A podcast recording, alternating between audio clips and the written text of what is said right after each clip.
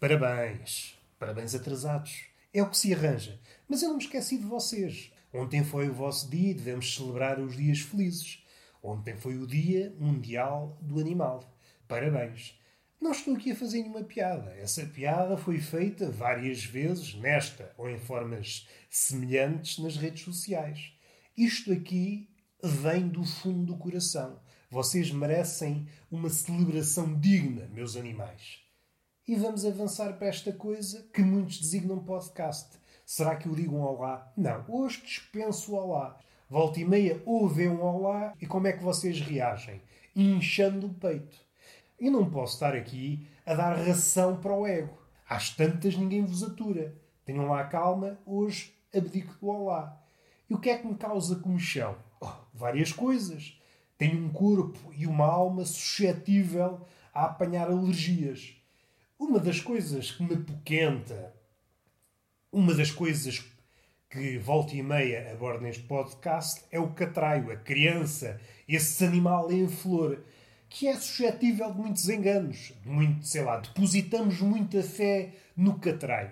O petis, quando está em flor, ainda está naquela tenra idade, do ponto de vista do canibal, aí é que ele está bom, mas não vamos por aí. O catraio é um bicho que não me diz nada.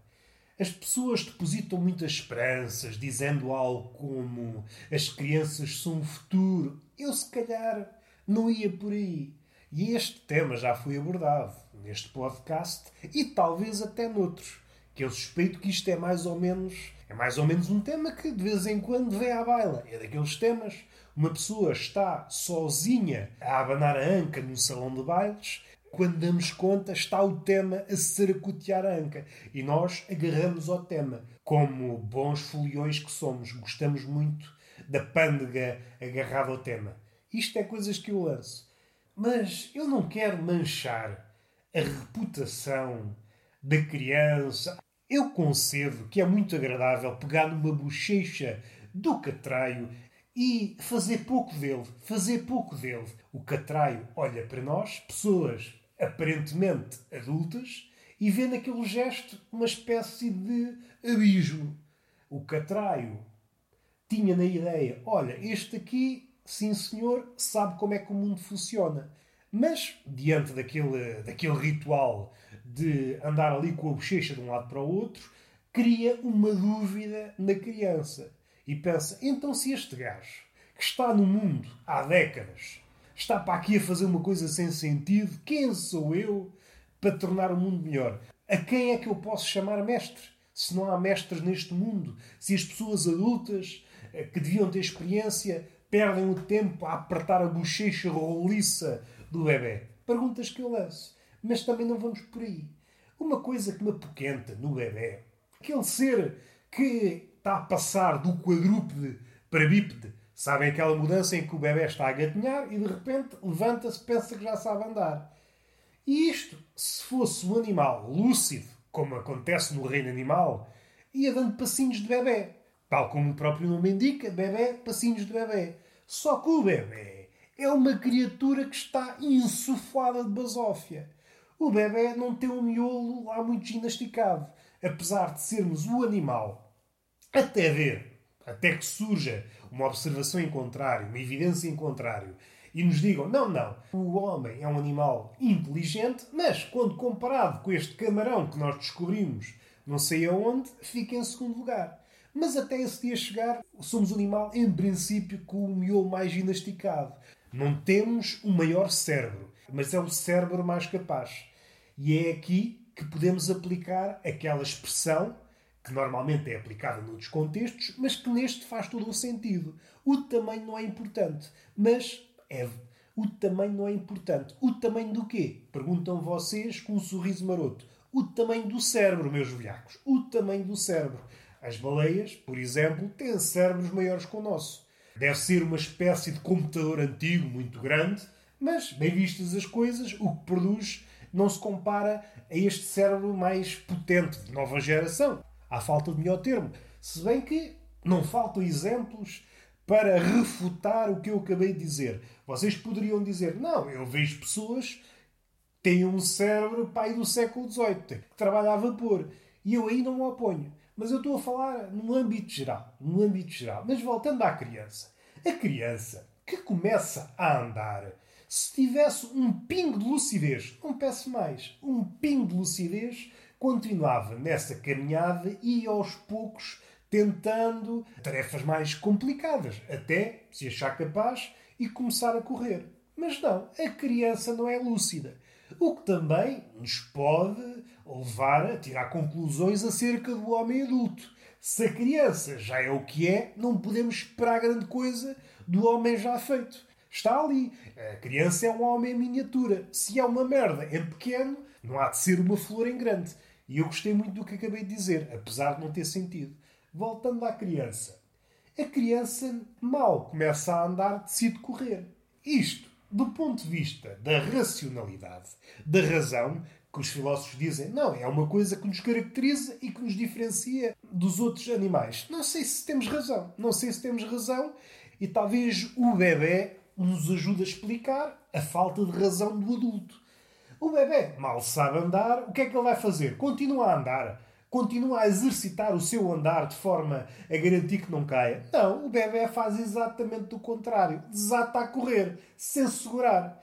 Não sei se é motivacional, se é desesperante. É assim, motivacional do ponto de vista metafórico. Agora, se forem pais, por exemplo, e o bebê desata a correr, bate com o cabeção no chão, começa a chorar, às tantas, tem um galo, dois galos, e quando vocês dão conta, tem uma capoeira na testa do vosso petis. E voltamos ao princípio. Com este tipo de observações, uma pessoa não precisa tirar seis meses para ir para uma floresta ver o comportamento do animal. Não. Basta, basta que nos sentemos numa esplanada a observar com um bloco de notas e uma caneta como qualquer bom cientista que se preze deveria fazer, e observar o comportamento do catraio. Os pais não querem saber dos bebés. Não, ele já sabe andar, mas não sabe. Ele aprendeu a andar há meia dúzia de dias.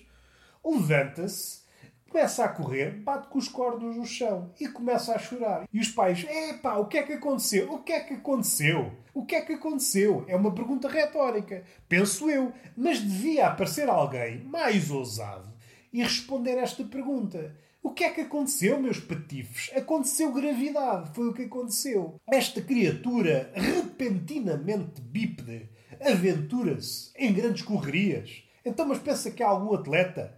Tem algum número nas costas? Não, a vida é passo a passo. E este cabrão, que não tem outro nome, já está a correr. É claro, com o cabeção desproporcional, claro que se aventura a bater com o cachimónia da calçada. E só lhe faz é bem baixa-lhe crista. E o bebê chora. O chora, chora. E aqui há duas espécies de bebés. Há aqueles bebés que batem com a cabeçorra no chão, olham para o público à espera de uma reação. Se a reação for de pena ou sugerir que aconteceu algo mau, o bebê chora. Se não obtiver reação, o bebê continua como se nada fosse. É um bebê que precisa de público. Está carente. Está carente de reação. E vamos miuçar ainda mais. O bebê, como homem em miniatura, devia ser capaz de aprender com os erros. Se calhar é um peso enorme que pomos sobre os ombros do bebê.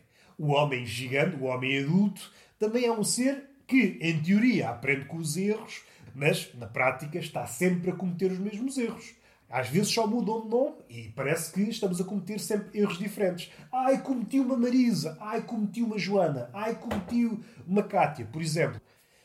Vamos respirar fundo, voltando à criança. A criança levanta-se e desata a correr outra vez. Digam-me lá, isto é pessoa, isto é de animal com razão, animal dotado de miolo, isto é o cume da criação. Não é? Então acabou de cair tem um galo na testa e levanta-se e vai a correr para cair outra vez mais à frente. Então, mas isto cabe na cabeça de alguém. E depois vocês ainda me dizem isto é o futuro do mundo, está aqui. Parece um bêbado. O bebê, no fundo, é um bêbado sem precisar de beber. O homem cai sozinho, não precisa de álcool no sangue.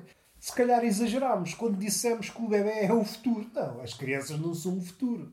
Os adultos, ninguém deposita fé nenhuma. Não, esses adultos é malta que está perdida.